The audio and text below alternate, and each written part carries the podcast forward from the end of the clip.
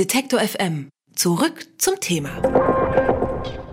Völkermord, schwere Kriegsverbrechen, Verbrechen gegen die Menschlichkeit und seit 2018 auch Angriffskriege. Dagegen ermittelt der Internationale Strafgerichtshof in Den Haag. Klingt erstmal nach einer ziemlich guten Idee, nach einer wichtigen Aufgabe, aber davon sind nicht alle Staaten überzeugt, unter anderem die USA. Da hat nämlich der nationale Sicherheitsberater John Bolton Richtern und Staatsanwälten des Internationalen Strafgerichtshofs mit Sanktionen gedroht, sollten sie gegen US-Bürger ermitteln.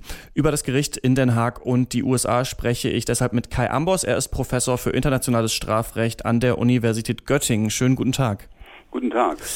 Der US-Sicherheitsberater Bolton, der droht unter anderem mit Einreisesperren und Finanzsanktionen gegenüber Richtern und Staatsanwälten des Internationalen Strafgerichtshofs. Was ist denn der Anlass für diese Drohung? Na, der Anlass ist eine generelle Position gegen den Internationalen Strafgerichtshof von Herrn Bolton, ganz persönlich von Herrn Bolton, der schon unter George Bush Junior gedient hat und schon damals gesagt hat, dass der Strafgerichtshof dead on arrival sei. Also der würde von den USA nie unterstützt werden und bekämpft werden. Das war auch die Zeit der ersten Bush-Regierung, wo die Amerikaner Staaten aufgefordert haben, doch nicht Überstellungsabkommen mit den USA zu schließen. Also da gab es eine ganz aggressive Politik. Das war viel schlimmer als nur so eine Erklärung.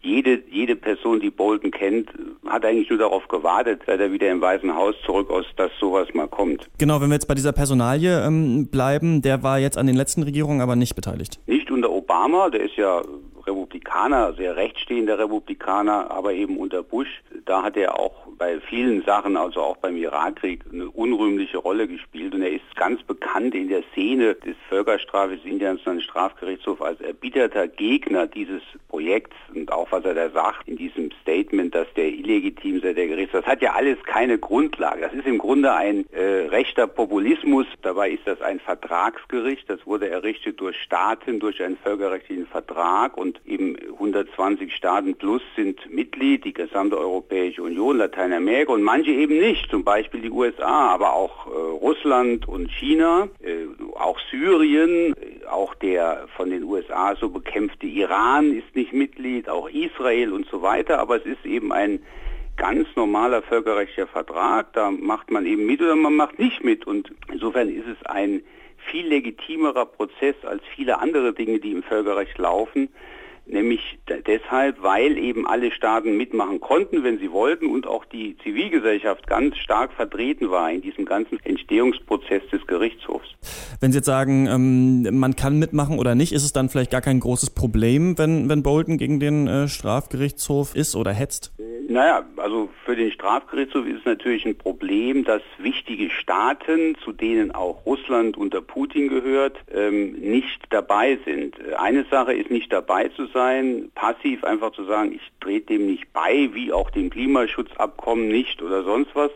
Und eine andere Sache ist natürlich aktiv Politik zu machen, so ein Gericht zu unterminieren, zum Beispiel auch Sanktionen zu verhängen nach nationalem Recht, was gerade bei der USA ein großes Problem ist, weil in New York ja das UNO-Hauptquartier sitzt und der Gerichtshof dort auch mal Versammlungen hat. Das wäre natürlich eine ziemliche Einschränkung. Also die aktive Bekämpfung des Gerichts ist eigentlich nochmal eine Steigerung ähm, der passiven Position zum Beispiel der Chinesen, die ganz einfach sagen, dass wir machen da nicht mit, wie wir überhaupt bei Menschenrechten nicht so mitmachen. Und da kann man ja auch mit leben. Das ist eben so, dass manche Staaten das gut finden und manche nicht. Aber wenn natürlich dann ein Staat anfängt, massiv und gerade die USA so ein Gericht zu bekämpfen, ist das natürlich schon problematisch. Gibt es denn auch trotzdem aber Möglichkeiten, ähm, Menschen oder Personen aus Staaten vor dem Internationalen Strafgerichtshof anzuklagen, die dem eben nicht zugestimmt haben oder die den nicht unterstützen?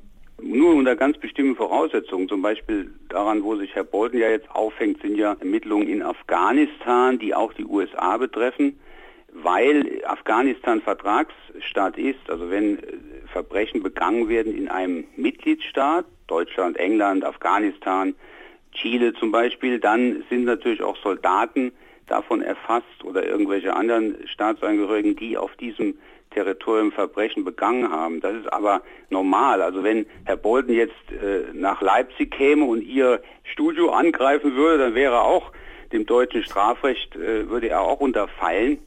Und das ist aber der einzige Fall. Man kann zum Beispiel nicht ermitteln, wenn in den USA irgendwelche Verbrechen begangen werden, weil die USA eben nicht Vertragsstaat sind. Oder wenn die USA äh, ihre Staatsangehörigen da Verbrechen begehen in einem Nicht-Vertragsstaat, zum Beispiel Iran. Ja, wenn es eine Invasion in den Iran gäbe durch die USA, dann gäbe es auch keine Zuständigkeit per se des Strafgerichtshofs. Denken Sie denn, das wird sich jetzt dann auf die Entscheidungen der Richterinnen und Staatsanwälte und Staatsanwältinnen auswirken, dass äh, Bolton gesagt hat, zum Beispiel, die dürfen dann nicht mehr in die USA einreisen? Solange das nur das Statement ist, glaube ich, kann man ignorieren.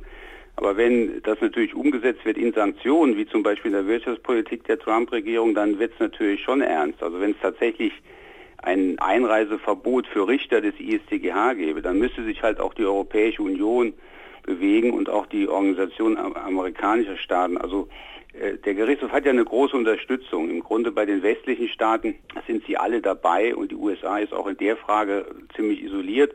Sie ist auch geografisch isoliert. Kanada und Mexiko, also die unmittelbaren Nachbarn, sind auch Vertragsstaat des Gerichtshofs. Aber das Problem ist halt, dass der Westen da immer schnell klein beigibt, gerade auch die EU und gerade auch Deutschland und sich da eben nicht die Courage hat, dann auch was dagegen zu tun. Es ist ja auch jetzt bezeichnend, wieder die Kommission schweigt. Also die Europäische Union unterstützt ja massiv den Gerichtshof, auch Deutschland, finanziell in aller Weise. Wir, wir haben, da gibt es auch viele Rechtsgrundlagen, aber wieso sagt da eigentlich keiner was, wenn der Bolton solche Äußerungen macht? Das ist leider geopolitisch nicht sehr erfreulich.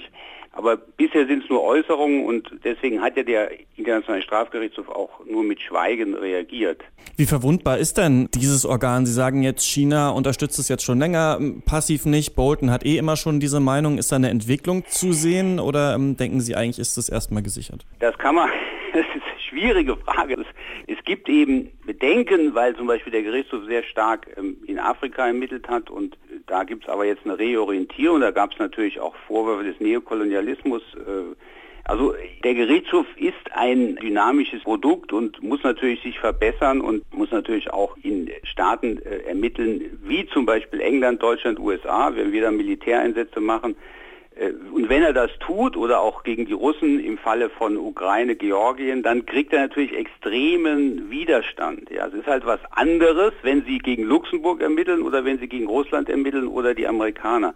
Und das ist natürlich auch eine Konsequenz der richtigen Position des Gerichtshofs zu sagen, wir müssen natürlich weltweit ermitteln, auch wenn die Amerikaner Verbrechen begehen oder ein großer Alliierter von denen wie Israel, da müssen wir ermitteln unbeschadet der Person, aber dann kriegt man natürlich einen anderen Widerstand, als wenn man gegen so kleine Staaten ermittelt.